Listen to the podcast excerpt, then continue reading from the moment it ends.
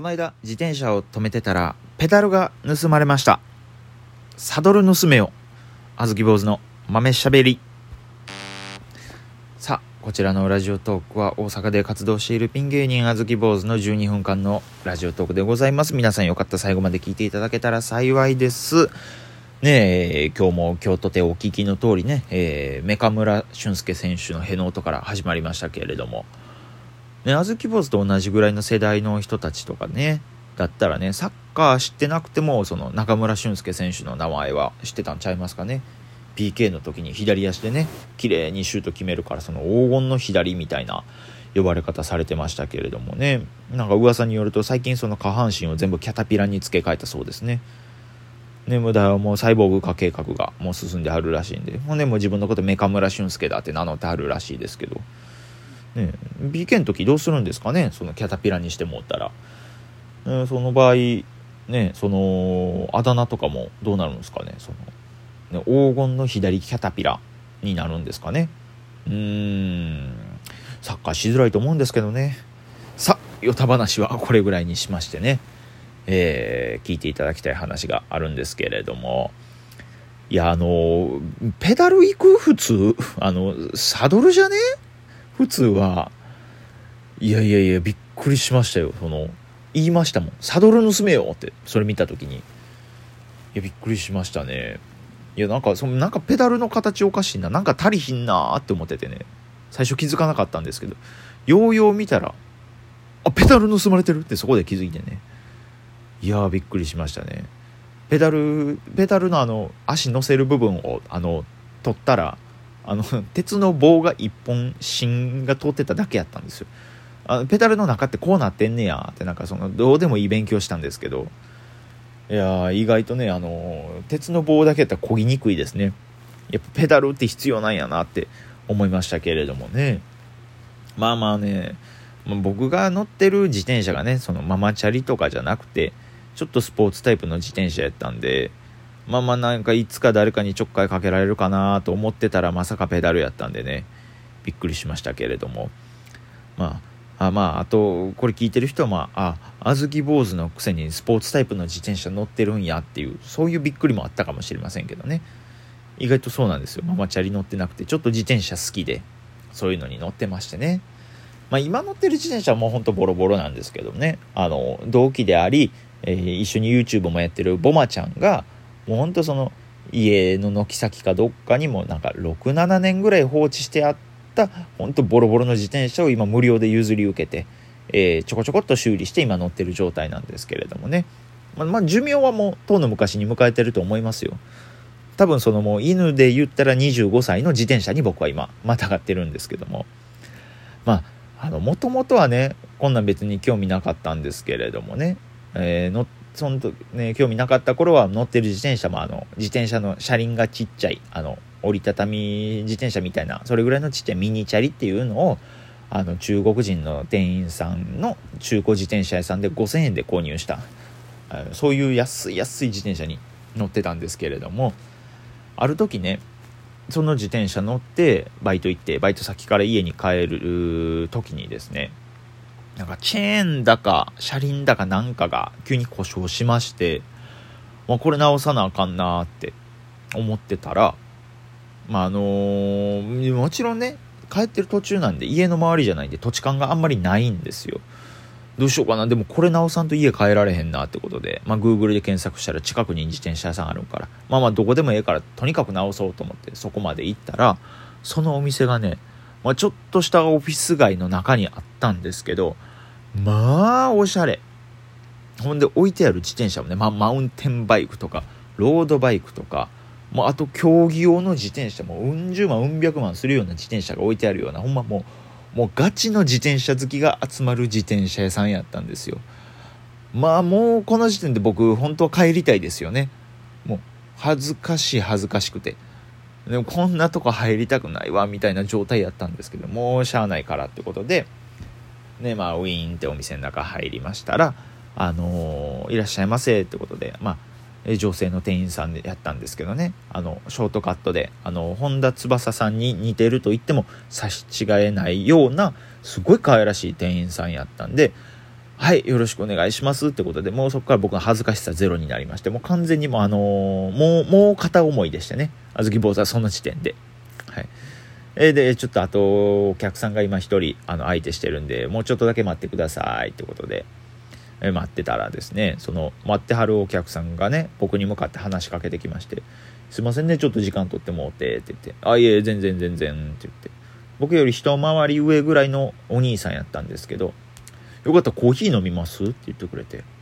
え、コーヒーですか？って言って、いや、まあまあ、ありがたいですけど、なんでコーヒーあるんですか？って聞いたら、あ、僕あの、あの、自転車1台で、いろんな国回って、その土地土地でコーヒーを振る舞うのが趣味なんですよっていう、その非常に珍しいタイプのバックパッカーに会いまして、えーって、そんなひ、そんなことあるんですね、そんな人いるんですね、みたいなんで、そっから話してたらなんだかんだでこの3人と話すように、3人で話すようになりまして、えーね、今日本に帰ってきてはるんですね。このお店よう来るんですか？あ、まあそうなんですよ。って言って、毎回このお店来て、ここであの、この何々ちゃんにメンテナンスしてもらうんですよ。みたいな。えー、そうなんですね。って言って。いや、この人、インスタすごいんですよ。いろんな国行ってて、みたいな。あ、そうなんですね。って言って、今までね、どこどことか、どこどことかって、まあ、いろいろ喋ってくれるんですけど、まあまあ、あの、絶賛片思い中の小豆坊主なんで、まあまあ、9割話は聞いてないですよね。それはもちろん。もう、もうほとんどもうその、ね、会話の流れでその女の子を笑かすことに終始してるわけですから。で、まあまあ、そう会話になったら、まあ、あずき坊主の職業も聞かれるんですよ。で、お兄さん何してはるんですか？って言ったら、まあ僕一応芸人やってますって言ったら、え、すごい、芸人さんなんですねって言って、あまあまあ一応そうなんです。わ、僕もね、あの、この間ナンバーグランド花月行ったらね、こう、誰々さんとか出てましてで、誰々さんとか誰々さんとか誰々さんとかって、その、まあもちろんね、あの、右から左なんですけど、ね、あの、何言ってんのかな、このおっさんと思いながら、まあ話はね、話半分で、話4分の1ぐらいで聞いてたんですけど、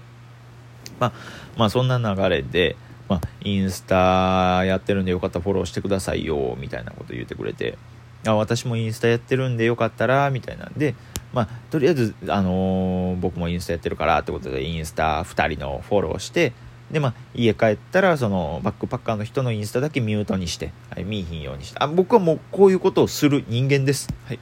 もし、あ、片思いって怖いですね。片片思いってね、ね人が片思いしたらね、あの、モラルなんて簡単に崩れ去るんですね。いやー、ほんと怖いこと学びましたけれどもね。まあまあ、そこから僕はもう女の子が好きになってますから、周りの芸人さんとかにもいろいろ言うんですよ。僕今、こんな子好きになってるんです、とか。いや、お前こんな可愛い子絶対お前やったら無理やで、みたいな、釣り合えへんで、みたいなことも言われつつもですね、そんな日を過ごしてましたら、まあ、あの、先輩に飲みに誘ってもらいまして、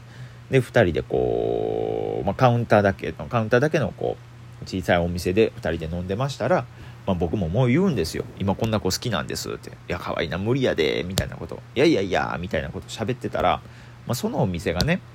あの、元芸人の先輩がやってはるお店やったんですけど、もうその方も近づいてきて、えーどんなコーナーみたいな。えこんな子なんです。あんたこれ無理やでみたいな。自転車屋さんの女の子なんです。って言って、いや、可愛いけどなみたいなこと言うてたら、その、その3人の会話を聞いてた、